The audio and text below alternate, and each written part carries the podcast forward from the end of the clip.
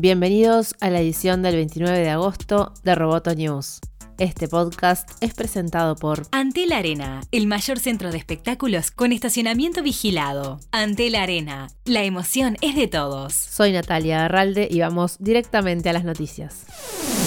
Facebook afirma que está tomando medidas para proteger las elecciones de Estados Unidos en 2020 como un método de identificación estricto para personas y organizaciones que quieran publicar anuncios políticos. Los anunciantes deberán registrar dirección, número de identificación de la Comisión Federal Electoral o un correo electrónico empresarial o de gobierno que coincida con un dominio web. Todo esto antes de que Facebook revise y apruebe la advertencia que suele aparecer en anuncios de este tipo como pagado por. Facebook dijo que los anuncios que no ofrezcan la información adicional para mediados de octubre dejarán de aparecer.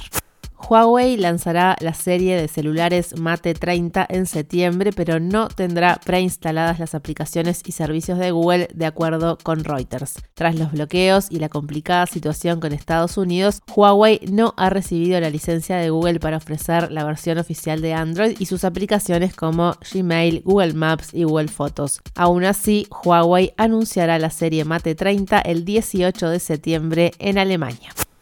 Apple se disculpó públicamente por permitir que trabajadores de control de calidad escucharan sin autorización fragmentos de conversaciones que sus usuarios grabaron en su asistente virtual Siri. Nos damos cuenta de que no hemos estado cumpliendo con nuestros altos ideales y por eso nos disculpamos, expresó la firma en una nota. La compañía suspendió el programa provisoriamente, aunque indicó que regresará como uno en el que los usuarios puedan participar.